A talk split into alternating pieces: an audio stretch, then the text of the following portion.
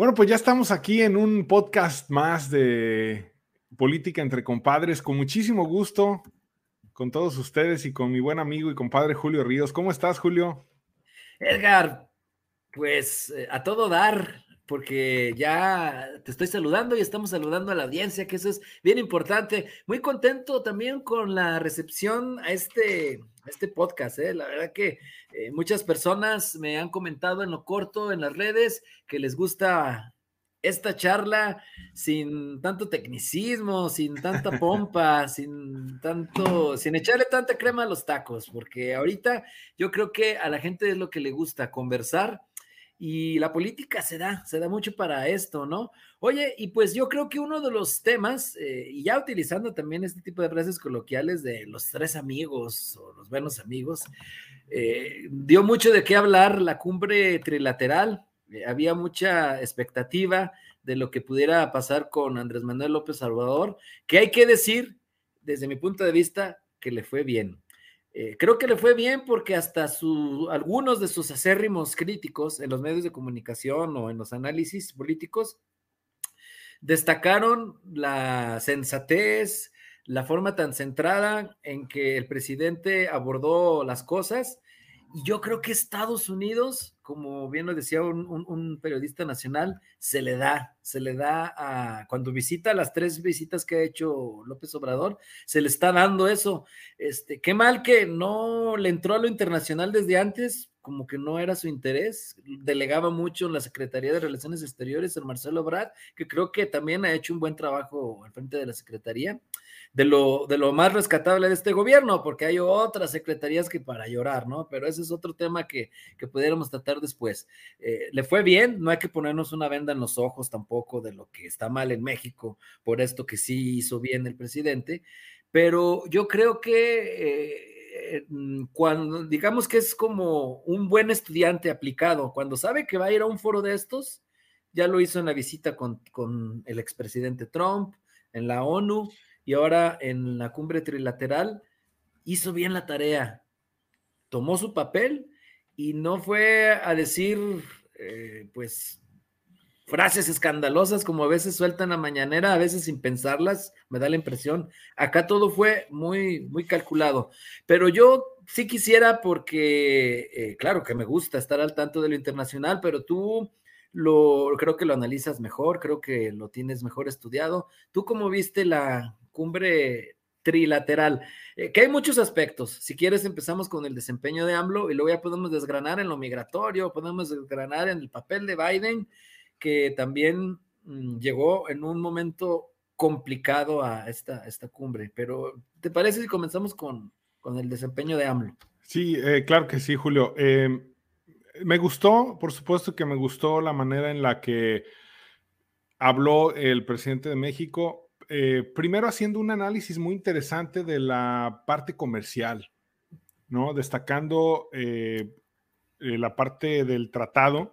Recordarás tú que este tratado pues se puso en una amenaza, el anterior, el Tratado de Libre Comercio de América del Norte, estaba bajo amenaza con el gobierno de Donald Trump, que fue una de sus banderas. Desde campaña, Donald Trump decía que el Tratado de Libre Comercio debía desaparecer que estaba muy desventajoso para Estados Unidos.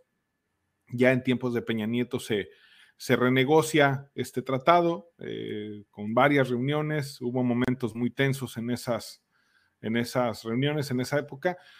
Y en la transición llega el presidente López Obrador y dice, vamos a darle continuidad al tratado, vamos a darle certeza al país y finalmente se firma el nuevo, el nuevo tratado de Estados Unidos, México y Canadá, el TEMEC, ¿no? Y, y ahora, bueno, con este tipo de reuniones, claro que se refrenda el tema del tratado, los compromisos. Y AMLO señala una situación muy interesante, Julio. La perspectiva de China hacia el futuro. Porque China está acaparando el mercado. Y China va a acaparar el mercado hasta llegar a un 40%, dice AMLO, si no se toman las medidas. O sea, primero que nada hay que destacar que la Cancillería le hizo la tarea bien a AMLO, eh, le sacó datos muy interesantes para que AMLO pudiera argumentar este discurso. Y me gustó mucho esta parte de decir, tenemos que fortalecer nuestras economías. Esa parte me pareció fundamental. Eh, ahora lo importante es que este discurso internacional de AMLO, pues lo lleve a cabo al país. Así como vas a Washington a decir hay que hacer crecer las economías, pues hay que hacer, hay que hacer crecer la economía mexicana. Y hay un reto muy importante para el gobierno de López Obrador de hacer crecer la economía mexicana que está estancada y que estaba estancada desde antes de la pandemia y que México no está creciendo y que si el crecimiento económico de este año llega a un, no sé, 4, 5, 6%, va a ser por la recuperación post-pandemia, aunque la pandemia no se ha terminado, pero ya los economistas hablan post-pandemia porque el cierre fue muy fuerte, más que por que estemos creciendo en los niveles, eh, o si nos ponemos como base el nivel de 2019, ¿no? O 2018. Entonces, eh, ojalá este discurso internacional lo lleve a la práctica en México y genere las condiciones para que el crecimiento económico sea, eh, se dé en México y por supuesto que sigan Estados Unidos y Canadá. México tiene en esta parte, creo que mucha ventaja, fíjate Julio, porque AMLO decía la importancia de la fuerza laboral y hablaba de los migrantes. Pero yo también agregaría algo aquí, no solamente es que los migrantes vengan a Estados Unidos o a Canadá a trabajar, sino que en México se pueda desarrollar una industria mucho más fuerte para restarle peso a China. Yo creo que las condiciones para restarle peso a China por el costo de vida es más fácil que se dé en México que en Estados Unidos o Canadá. ¿Sí me explico? O sea, y no porque esté diciendo yo que se tengan que pagar salarios paupérrimos ni explotar a la gente. No, no, no. Por supuesto que no. Y creo que el tratado tiene candados importantes para eso. Pero vivir en México es más barato que vivir en Estados Unidos y es más barato que vivir en Canadá. Entonces, si se desarrollan estas industrias de la cadena productiva en México, por supuesto que va a crecer el país y va a ayudar a que en Estados Unidos y Canadá no pase lo que está pasando ahorita, que bien lo dijo AMLO, están atascados los barcos y los eh, contenedores en, en las costas de Estados Unidos porque no hay suficiente personal para desmontar esas cargas, no hay suficiente personal para transportar esas cargas, no hay choferes, se están trayendo choferes de Colombia a Estados Unidos y eso está generando una inflación brutal en Estados Unidos. 6.2% la última medición de octubre de inflación en Estados Unidos. O sea, brutal. La gasolina rompiendo récords por todos lados. Entonces, claro que el discurso es muy oportuno. Aquí la pregunta es cómo lo vamos a llevar a la práctica. Pero me parece que es muy interesante lo que dijo. Eh, yo le hubiera agregado esa parte, abrir las puertas de México, decir, señores, ahí está el país, desarrollen la industria en el país, porque nuestra mano de obra en México necesita trabajar y puede trabajar desarrollando este tipo de cosas para que Estados Unidos y Canadá tenga, además de la migración, pues otra forma de desarrollo, ¿no? Entonces, interesante que siendo un presidente de izquierda vaya a Washington y de alguna manera diga, yo soy aliado de Estados Unidos y de Canadá, no de China, no de Rusia. Es muy interesante esa parte. ¿eh? Tú bien lo comentabas el otro día, Julio. La izquierda de AMLO no es una izquierda chavista, no es un ni siquiera, ni siquiera diría yo eh, castrista, por mucho que él defienda Cuba, no, yo creo que más bien lo hace ahí por el, por el sentimiento latinoamericano y la nostalgia. Un guiño a su público, a su nicho. Sí, exactamente. Pero más que porque realmente eh, esté de acuerdo con esa, forma de gobierno, ¿no? Entonces. Es, muy pragmático. López Obrador tendrá todo, pero no, no, no, no, no tiene un pelo de, despistado. Sí, le habla, le habla obviamente a, con dulzura a los oídos que necesita hablarles, ¿no? Y en este caso, con Estados Unidos y Canadá muestra esa apertura.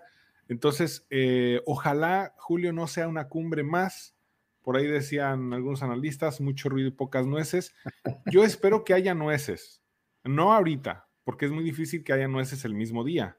Hubo diferencias, hubo diferentes posturas en algunos temas, por ejemplo en el, energético, pero sí me parece que las nueces pueden empezar a, llegar y ojalá que así sea, porque realmente con la situación que vivimos eh, necesita Estados Unidos, Canadá y México de alguna manera cerrarse un poquito más para crecer internamente. Oye, en lo energético, esto es bien interesante porque, a ver, mucho se había comentado que el presidente Biden, el gobierno estadounidense, sí le iba a, leer la cartilla al gobierno mexicano. A ver, mucho cuidado con esta reforma eléctrica, porque algunas empresas como General Motors ya han amenazado con salirse de México si se aprueba. Yo ahí especularía, pero muy probablemente se trató el tema, eso es una seguridad que se trató en lo privado, eh, eh, y quizá López Obrador les haya dicho, a ver, es que déjenme seguir hablando de la reforma, no, sé, no hay condiciones, la realidad en el Congreso para que se apruebe, no tenemos los votos, pero yo tengo que hablarle a mi mercado electoral y voy a seguir haciéndolo, pero no se espanten, no se va a aprobar. Eh, esa especulación, ¿tú crees que pudiera haberse dado? Estoy especulando, eh, quizás mucha fantasía, pero podría haberse dado de esa forma porque Andrés Manuel es muy astuto y, y, yo siento que él ya sabe que no se va a aprobar en los términos al menos que él lo propone. Exacto. Eh, yo no sé si le haya dicho con esas palabras de con tanto detalle de que le voy a hablar a mi público, pero yo creo que sí, sí habló del tema y yo, yo creo que sí López Obrador dejó en claro que no está en contra de las energías limpias y que la reforma más bien la quiere hacer para evitar que las empresas se aprovechen de los recursos públicos del país y que en los intereses que puedan dañar el tratado, eh, ellos lo van a cuidar para que eso no ocurra Seguramente eso sí se los dijo, ¿eh? o sea, no, no creo que no se los haya dicho, porque lo que quería López Obrador era generar certidumbre. El mismo López Obrador ha dicho que pues, saldría la reforma posible, aunque un diputado dijo, denla por muerta, ¿no? Ahora con estas discusiones con el, con el INE y todo, denla por muerta, dice este, un periodista. Vamos a esperar a ver qué pasa. Yo creo que va a ser eh, si se hace una reforma no va a ser tan agresiva como, como se había planteado. Eh, y, también en Estados Unidos está la discusión muy fuerte por el tema de energético, Julio. Y ahí, si me permites, voy a entrar un poquito a los temas internos de Estados Unidos, salvo tu mejor eh, opinión. En este momento la gasolina, el gas eh, natural están por las nubes, o sea, está carísimo, está creciendo, está incrementando el costo. Y los republicanos y las cadenas de televisión afines a los republicanos como Fox News están presionando mucho al gobierno diciendo eh, la cancelación de un gasoducto de, que venía de Canadá y otras políticas en pro de las energías renovables están matando o, están no matando la economía, pero sí están metiéndole mucha presión a la economía por este afán de que eh, debe haber energías 100% eh, limpias en el país. California aprobó una ley para que en el 2035, estamos hablando de 14 años, Julio, solamente haya autos híbridos o, eléctricos en California. O sea, se ve, yo diría, imposible que eso ocurra, imposible. ¿Tú crees que en 10 años vas a poder sacar del mercado autos eh, que no sean eléctricos, para empezar tendrías que prohibir hoy que todos los autos que no son eléctricos se siguieran vendiendo en California, para empezar. ¿Sí me explico? Y tomarte un periodo de 10 años para ir sacando del mercado los autos eh, que no son eléctricos. Además, no puedes tú imponer una política pública así si no la acompañas con recursos. Tendrías que regalarle un auto a cada californiano en, en condición de conducir y eso es imposible. Entonces, este tipo de discursos que tienen más bien su origen con los demócratas de, las energías renovables, me parece que en algunos aspectos como el de California están muy radicales y, van a ser muy complicados de, cumplir. Debe, debe ser una transición ordenada, porque de lo contrario los efectos inflacionarios económicos van a ser brutales.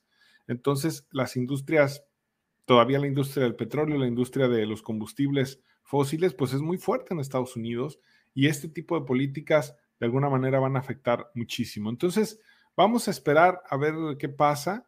Eh, recordemos que en un año hay elecciones en, Estados Unidos eh, para legisladores, las de medio término. Si los demócratas no matizan un poco en algunas de sus políticas. Ayer, el, por ejemplo, la Cámara de Representantes acaba de aprobar un gasto de 1.8 billones de dólares para gasto social, con las implicaciones inflacionarias que eso va a tener. Y, eh, y, gran parte de ese dinero es para invertir en energías renovables y en energías limpias. Entonces, eh, en el Senado están empatados los votos y parece que algunos demócratas más conservadores podrían bloquearla en el Senado. Eh, pero si esa ley pasa, realmente y vemos, y vemos más inflación, yo creo que los costos electorales podrían ser muy altos para, los demócratas, incluso con todo el dinero que pudieran dar porque acuérdate que Trump dio muchísimo dinero con el estímulo fiscal, el estímulo, el cheque de estímulo, que mandó dos cheques, uno de 1.200 dólares y otro de 600 a cada estadounidense. Y aún así perdió las elecciones. Entonces, no es un tema de darle dinero a la gente. El, electorado estadounidense no funciona así necesariamente. Ya perdieron Virginia, como te decía el otro día, casi pierden Nueva Jersey. Y eh, perder es muy grave para los demócratas porque si pierden el Senado y la Cámara de Representantes en 2022, eh, yo no veo que Joe Biden termine la presidencia, por una razón elemental. El juicio político sería inminente, inminente, Julio. Eh, y aunque tiene que haber una razón de juicio político, bueno, pues la van a encontrar, ¿no? La van a encontrar, van a, lo pueden acusar de eh, negligencia en la retirada de Afganistán y que por eso mataron a 13 soldados norteamericanos con aquel atentado y pues entonces con eso lo pueden juzgar tranquilamente. Entonces me parece que, que, hay elementos, vamos a esperar a ver cómo se comporta la política, pero sí trae muchos frentes internos el, presidente Biden, eh, una crisis migratoria que sigue muy presente, eh, violencia en, en las principales ciudades de Estados Unidos, creciendo mucho la violencia. Eh, muchos de los gobiernos locales han recortado recursos para la policía por todo este tema de la violencia y de la brutalidad policial, pero pues la verdad es que los incrementos en la violencia son inminentes y también con estos mandatos de vacunación muchos policías están suspendidos sin goce de sueldo, mientras en las calles están las cosas muy complicadas en materia de seguridad. Oye, que sí, ¿eh? este, en los últimos días hemos visto eh, estos temas de cómo se han elevado las tasas de, crímenes o cómo hay ya algunas eh, ciudades muy, muy peligrosas, ¿no? Antes solamente se hablaba de, creo que de Detroit, de Chicago, pero ahora ya este, han entrado a, la, lista eh, algunas que, hasta californianas, ¿no? claro. el mismo Cleveland. San Francisco, Los Ángeles, eh, tremenda la, inseguridad, eh, Dallas, eh, Chicago, mm, o sea, son ciudades que están teniendo un incremento, Orlando, tiroteos, muy complicado el tema. Muy complicado un paraíso, Orlando, y mira. Sí, sí, sí, ha tenido problemas. Entonces, bueno, es un tema. oye, Edgar, y antes de irnos al, tema local, al tema nacional, este, quisiera escucharlo, tu opinión de lo, de lo migratorio. Andrés Manuel López Obrador, el presidente mexicano, lo dijo y con razón, ¿eh? porque, a ver, les hace falta mano de obra, les hace falta trabajadores en Estados Unidos y Canadá, y pues nosotros podemos aportarlos, pero no hay un acuerdo firmado, no hay un avance en este sentido tangible. ¿Tú cómo viste este renglón migratorio? ¿O esto sentó las bases para que luego haya uno? Yo creo que no va a haber reforma migratoria, Julio. Eso es. O sea, eso ya, ya, ya descartemos eso, ¿no? Es, quien diga que, que va a haber reforma migratoria en este, en este eh, cuatrienio de, de, Biden es, es, un, es un despropósito, pues no, no va a pasar, no va a pasar. Eh, ni siquiera, fíjate, yo le comentaba el otro día, tuvimos la oportunidad de platicar con nuestro buen amigo Enrique Tusain en radio, y le decía, ni siquiera los chavos de DACA, que son estos chavitos que llegaron muy chiquitos a Estados Unidos y que les dieron permiso de trabajo y de estudio, ni siquiera a ellos se les ha regularizado su situación migratoria. Y era lo más lógico que por lo menos a ellos se les diera la oportunidad de tener ya un estatus migratorio, por lo menos la residencia permanente, ya no digamos la, la ciudadanía. Y la realidad es que no se les ha dado esa, esa oportunidad a los, a los uh, jóvenes DACA y, no va a haber una reforma migratoria. No va, no va a haber. Eh, los eh, legisladores demócratas intentaron con el proyecto de, infraestructura meter ahí como que una cláusula para que los trabajadores esenciales pudieran tener un permiso permanente de trabajo en Estados Unidos. Eh, no pasó, la verdad es que no se les pudo regularizar por esa vía. Y lo más seguro es que no haya grandes cambios, Julio, lamentablemente. Lo que sí creo que debería haber es un acuerdo más o menos en el renglón que propone AMLO. No de la reforma, lo de regularizar los 11 millones, eso ya es un sueño guajiro, eso ya lo podemos descartar. Eh, esa es la enchilada completa, se le llamaba en los eh, La enchilada completa. y de así es, así es. Entonces eso, eso no va a ocurrir. Eh, lo, que sí va a lo que sí puede ocurrir, Julio, es que haya más permisos de trabajo. Fíjate, durante la pandemia, muchas de las visas de trabajo se, se suspendieron increíblemente. Y, ahorita, por ejemplo, si tú quieres conseguir una visa de trabajo, es muy complicado. Es muy complicado porque eh, los requisitos son muchos, eh, el rezago que traen las, eh, las embajadas y las, los consulados norteamericanos es tremendo. Tú haces una cita para una visa y te la dan en 2023 o 2024, o sea, es una locura. entonces ha sido muy complicado. Todas las industrias prácticamente en Estados Unidos están cortos de personal, cortas de personal. Prácticamente todas, Julio. Y hay unas que están sufriendo muchísimo. Por eso es que hay tanta inflación, porque al haber menos trabajadores hay menos producción, hay menos productos y menos bienes eh, y servicios en, en, las calles y evidentemente eso provoca un efecto inflacionario, ¿no? Entonces, claro que se necesita gente, pero también se necesita que haya un orden, ¿no? Porque lo cierto es que vamos a pensar que toda la gente que viene en las caravanas entra a Estados Unidos. Tampoco es un paraíso, ¿eh? Y tampoco es llegar y, decir, voy a ganar 20, 30 dólares la hora nomás porque ya estoy en Estados Unidos. Es gente que tiene que buscar dónde vivir. Es gente que tiene que, a lo mejor tiene familiares, pero pues van a vivir hacinados, van a encontrar algunos trabajos mal pagados, sin seguridad médica. O sea, tampoco es que al llegar a Estados Unidos eh, eh, este, llegas al, al cielo, al paraíso. Esa, no es la realidad, Julio. Claro que pueden encontrar mejor calidad de vida que, en Guatemala o en Honduras o en Belice o en, eh, en El Salvador. Pero no necesariamente vienen a tener una mejor calidad de vida. En cambio, si tú les das un permiso de trabajo ordenado y estas empresas que necesitan personal los contratan, ya sea temporalmente o con un esquema donde les puedan dar seguridad, no social, pero sí una seguridad, por ejemplo, eh, médica, pues obviamente va a haber mejores trabajos o trabajos mejor pagados, ¿no? Y entonces ahí es donde pueden encontrar ese, porque a lo mejor tú puedes decir, bueno, todo el mundo viene y a lo mejor puede trabajar en, donde no te piden documentos, ¿no? A lo mejor pueden trabajar en la construcción, en jardinería, etcétera, etcétera. Sí, pero hay sectores que necesitan mucha gente y no pueden contratar porque no tienen un permiso de trabajo. Porque es ilegal contratar personas sin, seguro social o sin permiso de trabajo. Entonces, esas industrias que son las que es más, o sea, lo que tienes que hacer es redistribuir la migración en todos los sectores, no nomás en aquellos que regularmente emplean a inmigrantes, ¿sí? Ahí está, ahí está el tema y me parece que es fundamental discutirlo.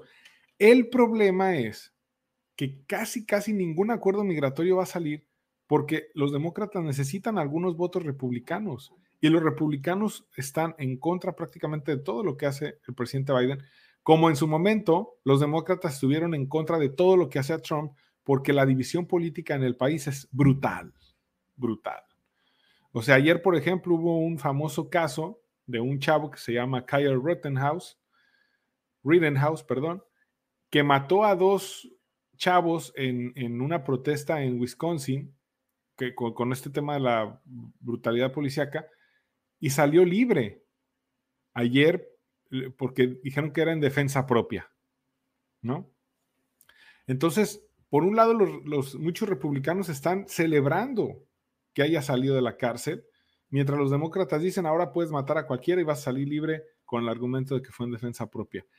Pero eso es un reflejo de la gran división que hay en el país.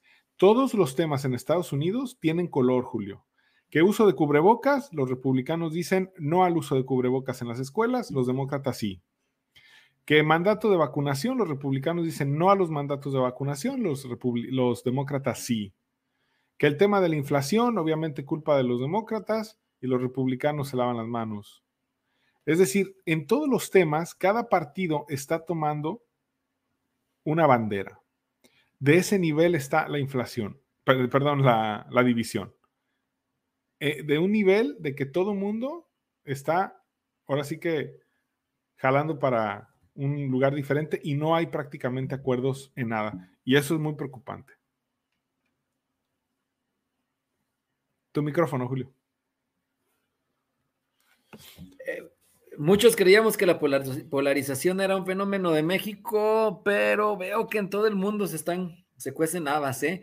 Este, pues mi querido Edgar, muy completo el análisis que realizas. Yo te escucho y aprendo y yo creo que también quienes escuchan este podcast en Spotify o quienes lo ven aquí en YouTube de preferencia, eh, también coinciden conmigo, ¿no? Eh, ¿Tienes algo más que agregar en el tema de la, de la cumbre trilateral antes de pasar a lo de Aline, que es también muy interesante? Sí.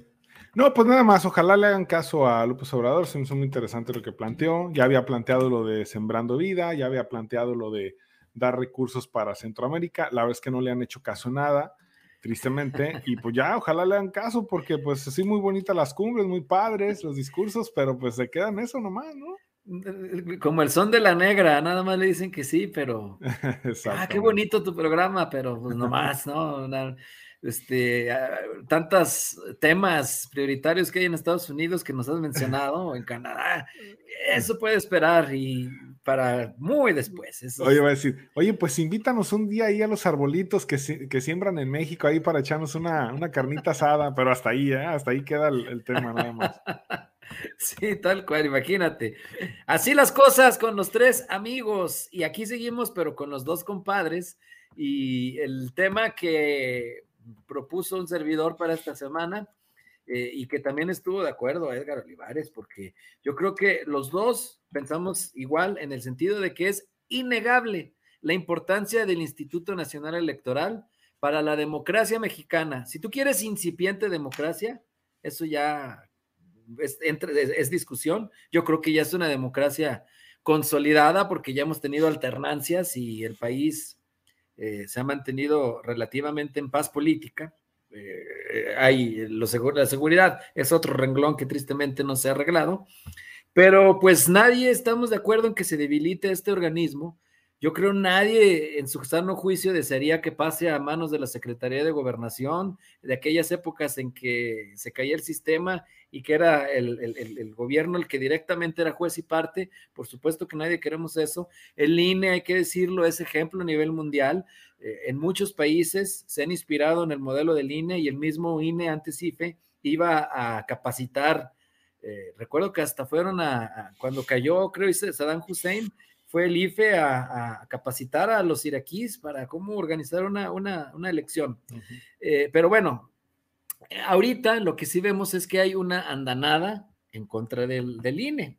Y por supuesto que lo platicábamos en, en, lo personal, Edgar y yo, en los chats, que sí puede ser cuestionado el, IF, el INE en muchas cosas, por supuesto, pero lo que no, no queremos tampoco que pase lo que vimos en Nicaragua, ¿no? Digo, a lo mejor esto se exagera mucho porque tampoco veo mucha intención de, del gobierno de desaparecer totalmente al, INE. Yo pienso que esto más bien va contra dos consejeros que son Lorenzo Córdoba y Ciro Murayama, que son muy polémicos, y que quizás sí quiere incidir López Obrador en tomar esos espacios en el INE. Si hubiera un manual, mi querido Edgar Olivares, de cómo debilitar a los organismos autónomos que son muy importantes, habría cuatro estrategias. Número uno, ahorcar presupuestalmente a, la institución, que es lo que ahorita están haciendo. Un recorte del 26%, casi 5 mil millones de pesos le están quitando. Número dos, el capturar los espacios con consejeros a modo, comisionados a modo, lo hemos visto en otros organismos, eh, que eso es muy común de la clase política, ¿no? Poner a compadres ahí. El número tres, reformas legales para debilitar, desaparecer o fusionar. Ya ves que ahorita con la Comisión de Energía quieren fusionarla. Y cuatro, la denostación contra las, las, instituciones y sus integrantes. Yo creo que varias de estas se están haciendo contra el INE, al menos lo presupuestal y al menos la denostación. Y seguramente se querrá capturar los espacios con consejeros a modo. Y si me apuras hasta algún tipo de reforma legal, que ya hubo una en varios organismos electorales, en la cual dicen reforma constitucional y los que están se van, aunque no hayan cumplido su encargo, ¿eh? Recordarás que en Jalisco ocurrió con el IEPC, tenían apenas como un año, año y medio, y se fueron. Eh, Jorge Alatorre, le mandamos un saludo, que hoy está en el Sistema Nacional Anticorrupción, un hombre muy brillante. Se fue Juan Alcalá, se fueron todos los que estaban en el que, y vámonos, y a renovar completito. Fue cuando llegó Alcaraz Cross a la presidencia. El INE, por supuesto, hay que defenderlo, pero también yo creo que el INE debería de poner de su parte. Yo creo que también el INE ha incurrido en excesos, ha incurrido, es decir, el asunto de los salarios. Yo sé que, la ley hay que respetarla, pero yo creo que un gesto político de cortesía social, por decirlo así, muy bueno, habría sido que el mismo, el mismo INE dijera, a ver, nos rebajamos el salario. ¿Por qué? Porque yo sé que lo que pueden rebajar es significativo, es una nada en el inmenso presupuesto del INE, pero sí demostrarías un, eh, eh, pues una, una, sensibilidad, una empatía, que es lo que la sociedad pide. Eh, y no estos sueldos inmorales. El otro día me decía alguien, me escribió porque leyó un artículo, ¿qué son sueldos inmorales? Los funcionarios también si queremos ganar bien. A ver, pues los sueldos inmorales, yo digo que son los excesivos, los que rebasan cierta lógica. Si bien la Suprema Corte de Justicia de la Nación ya dijo que el parámetro del presidente, del sueldo del presidente de la República, no es técnicamente válido, sino que se tendrían que hacer otro tipo de, de cuestiones a tomar en cuenta, en lo lógico, pues la responsabilidad de un presidente de la República es la máxima de un país en el servicio público. Entonces, pues por supuesto que ese es un tope lógico. Y quien rebase, quien gane más que un presidente, de la República, pues por supuesto que a mí me parece que es excesivo. Entonces, ha habido eh, escándalos en el manejo de los recursos, el asunto de, los, de los hoteles, el asunto de, no estoy diciendo que los manden a, hospedarse en un hostal, no, no, pero tampoco a lo mejor en un gran turismo, no hay necesidad. Eh, un, hotel digno, ¿no? O, en, el, en, el, asunto de, la, de, los alimentos. Yo creo que el INE también debe de ser esa autocrítica. Ya ahorita están haciendo reajustes, pero creo que ya es demasiado tarde. Ya eh, el, el, prestigio quedó manchado con este tipo de asuntos. Y yo sí creo que también Lorenzo Córdoba debería de ser menos protagónico, porque muchos dicen que quiere dejar el silbato y meterse en la cancha a patear el balón, Edgar. Pero bueno, eh, y coincido con quienes dicen eso, pero ese es mi punto de vista. Entonces, número uno, eh, creo que sí, por supuesto, el INE no es el castillo de la pureza, pero eso no significa que debamos demolerlo ni destruirlo. Remodelarlo, sí, cambiar quizá algunos de los inquilinos, cambiar la forma en que se administra el castillo, pero no debemos permitir nunca la regresión absoluta de la, a la desaparición del instituto. Pero tampoco podemos admitir privilegios desproporcionados, Edgar, desde mi punto de vista.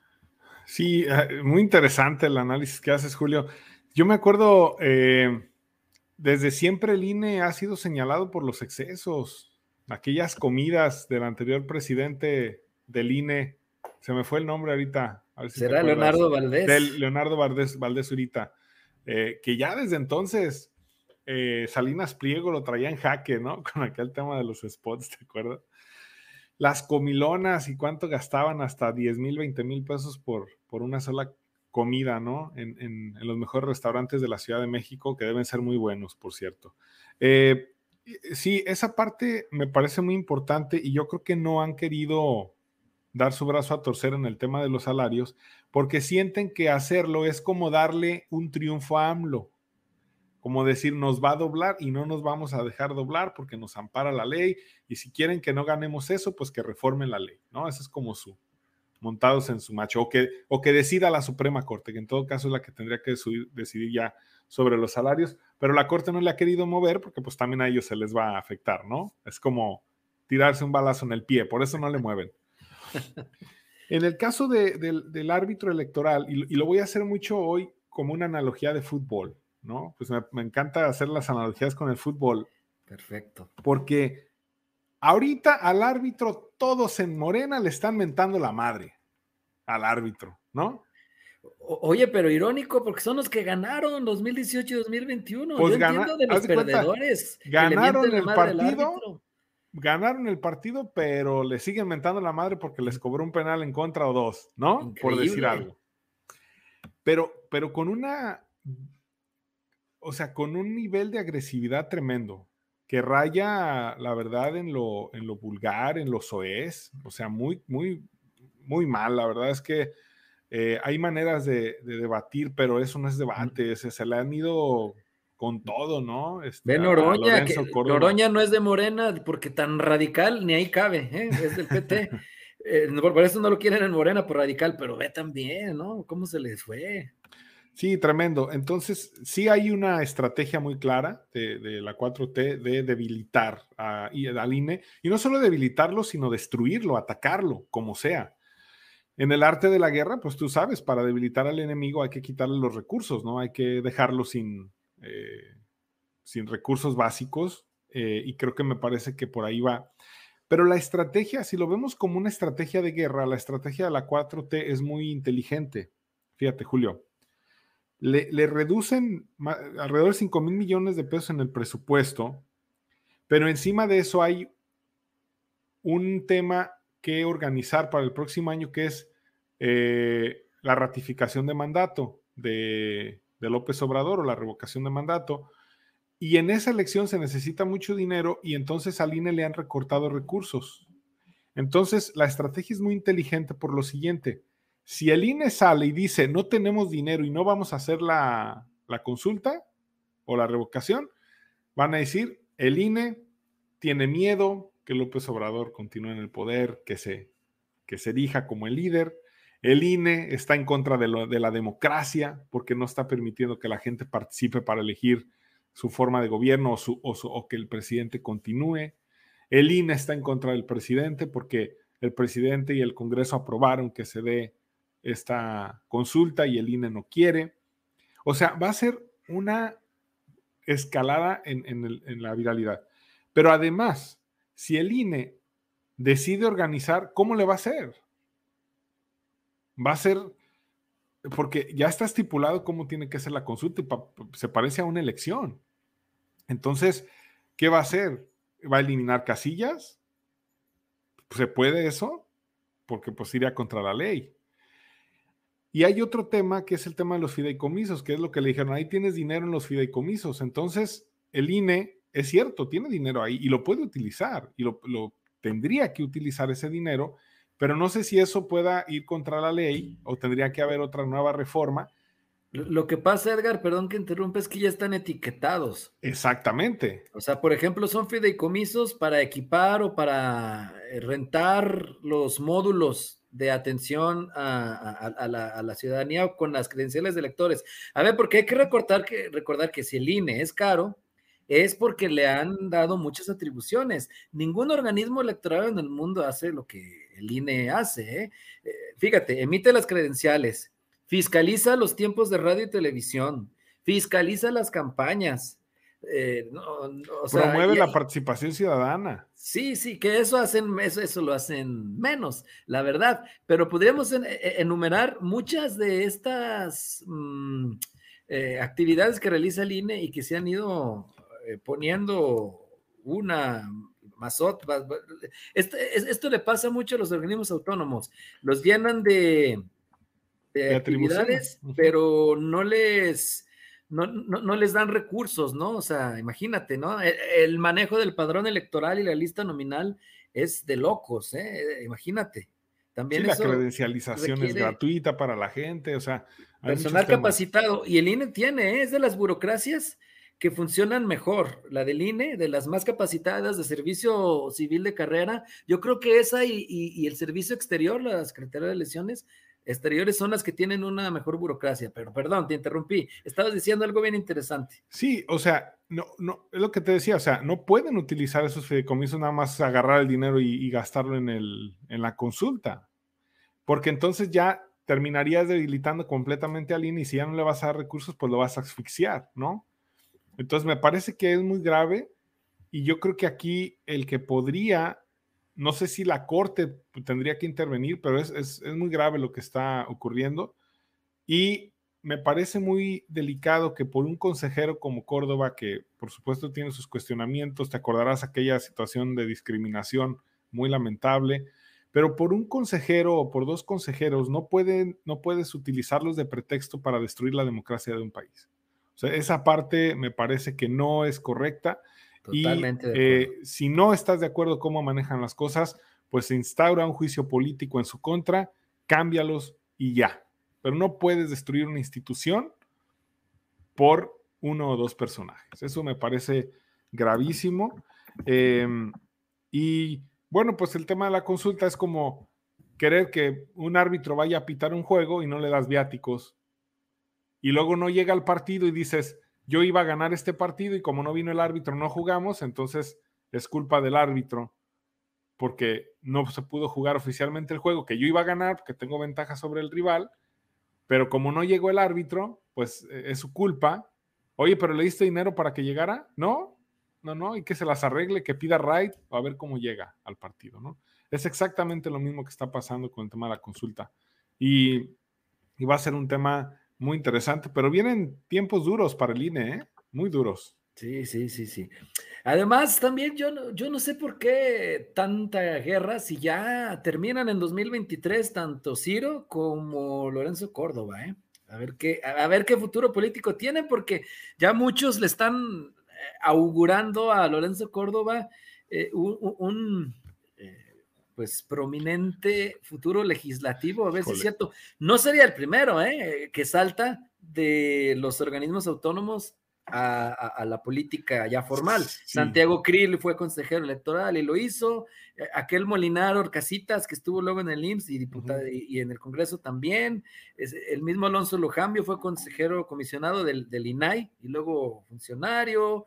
Eh, eh, Jimena Puente, acabamos de ver que era presidente del INAI y luego saltó a, a diputada. No sería el primero, no, no, no, me, no, me sorprendería. Y, se ven mal, ¿eh? En el caso de Lorenzo Córdoba, híjole, sería, sería la verdad, no sé, mm, lamentable, lamentabilísimo que, el señor se dedicara a la política, eh, porque pues le daría, y ahí sí, fíjate que aunque fuera a la, a la postre ya saliendo del, del cargo, le daría la razón a la 4T, le daría la razón. O sea, si él cae en la tentación de ser senador, de ser legislador o de, o de, irse por algún partido político, le daría todos los argumentos para que ahora sí la 4T destruya al INE, si no en su periodo, en, los momentos posteriores.